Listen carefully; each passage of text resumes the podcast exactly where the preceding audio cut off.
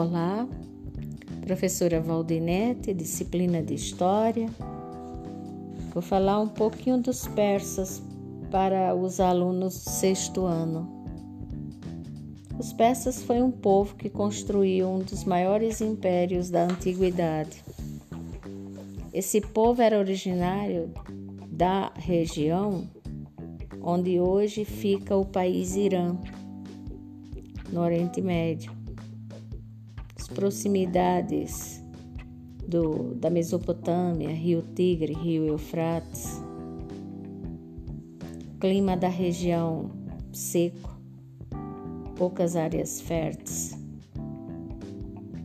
Eram povos agricultores e pastores. E tinha como vizinho os medos, que os dominaram durante um certo período da história. Que quando nós criamos uma linha do tempo da história persa, a gente começa mencionando esse domínio medo, no qual os persas pagavam impostos. Depois nós temos a libertação dos persas, dos medos por Ciro o Grande. E aí, toda vez que eu falo de Ciro o Grande, me vem à memória o cilindro de Ciro, porque ele foi o primeiro imperador a libertar os escravos. Foi o primeiro a escrever no cilindro lei que foi o início dos direitos humanos. Então, com Ciro, há uma ascensão do Império Persa, uma expansão do território, fazendo com que se tornasse um império. Mas depois o império entra em declínio, porque os povos que eram conquistados não facilitavam a administração. E aí o sucessor de Ciro, Dario I, não conseguiu lidar com essa dificuldade. Acabou os persas sendo derrotados pelos gregos e depois eles sofreram a invasão dos macedônios.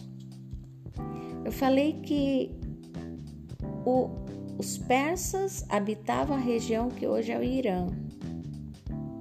E aí eu digo que o Irã é um país cujo povo é povo persa. Eles não são árabes. Às vezes a gente confunde porque eles são islâmicos. Mas eles são de origem persa. A capital do Irã é Teherã a, o idioma oficial é o persa, então a gente não pode confundir isso ou esquecer. Povo iraniano não é árabe, é persa. E quando a gente analisa o Império Persa, vamos falar do período que Ciro o Grande foi o grande líder que foi o responsável por unificar tribos, ser vitorioso em várias batalhas, tornar os persas independentes dos medos, aumentar o território, que chegou a ir da Índia, na Ásia, até o Egito, no nordeste da África. Administrar um território tão extenso não foi fácil.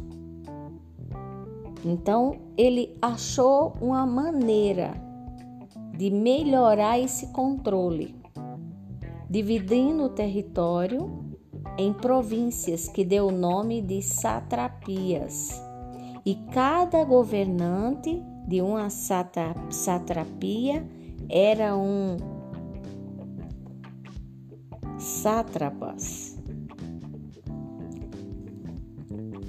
Construiu estradas, fundamental para unificar o território, para facilitar essa administração. E a principal estrada era a Estrada Real.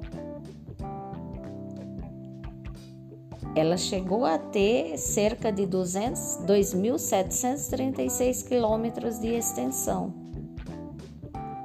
E ele cobrava tributos, impostos dos povos dominados.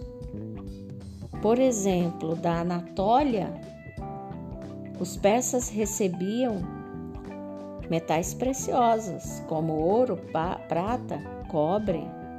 E aí, toda vez que eu falo de Anatólia, eu nunca deixo de dizer que Anatólia é uma península, onde hoje está o país Turquia. Mas eles dominaram a parte onde que hoje pertence ao Egito, e de lá eles recebiam linho, que é uma fibra, e o papiro, que foi muito utilizado para servir de suporte para a escrita. Da Arábia, eles recebiam incensos. Quando nós falamos da questão de cultura persa, nós somos obrigados a dizer que os persas assimilaram a cultura de vários povos conquistados e com isso enriqueceram sua própria cultura, porque eles é, tiveram contato com egípcios, com babilônios, com gregos e foram agregando cultura de cada um desses povos. Por exemplo, receber influência na arquitetura desses diversos povos que acabei de citar, fazendo com que os seus palácios, suas edificações fossem amplas, fossem exuberantes, tivesse paredes ornamentadas com ladrilhos e figuras esculpidas em alto relevo. Tiveram também os escultores, que utilizavam ouro, prata, pedras decorativas que iam ornamentar os prédios públicos, por exemplo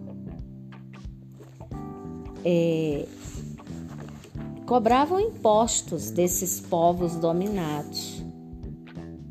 E uma cidade que se destacou no Império Persa foi a cidade de Persépolis. Ela foi construída durante o governo de Dario I. Construiu palácios exuberantes, portais, que hoje a gente vê às vezes em, em numa divisa entre dois municípios, os portais. Pois bem, em Persépolis também tinham os, os portais. É, essa cidade, ela acabou sendo abandonada e no final foi coberta de areia. A gente não pode esquecer que essa localidade está numa região de deserto. E também sofre, sofreu é, muitos saques, foi, houve muito roubo, mas existe ainda algumas alguns resquícios das edificações desta dessa cidade. É, é interessante porque a cidade ela era murada, cercada contra invasores, tinha o portal da entrada da cidade, tinha o portal, tinha é, palácios.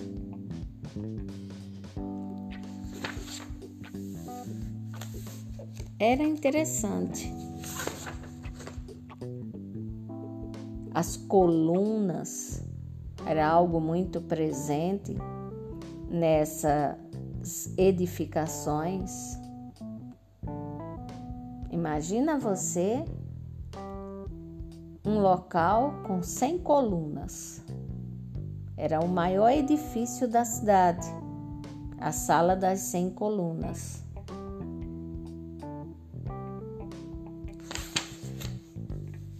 E para finalizar, a religião da época do Império Persa, o zoroastrismo. É muito interessante a, a, a filosofia dessa religião, que pregava que o fiel tinha que cultivar bons pensamentos, boas palavras, boas ações. Os anciãos, eles eram os que encaminhavam as pessoas de uma maneira sábia e bondosa, pregando que o ser humano deveria se basear no amor e no respeito ao próximo e deveria se afastar de maldade, sentimentos ruins, inveja, cobiça e raiva. Porque se você fosse cumpridor das crenças do zoroastrismo, você se sairia bem. Você seria cheio de luz e bondade.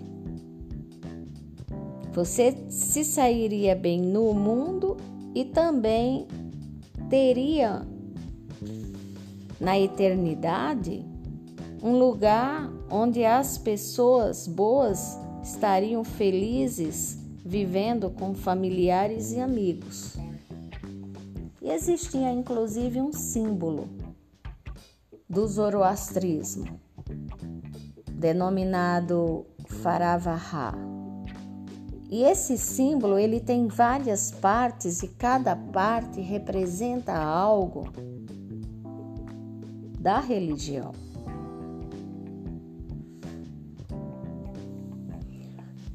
O zoroastrismo acabou influenciando algumas religiões. A gente cita, por exemplo, o judaísmo. É interessante como a assimilação cultural influencia sempre.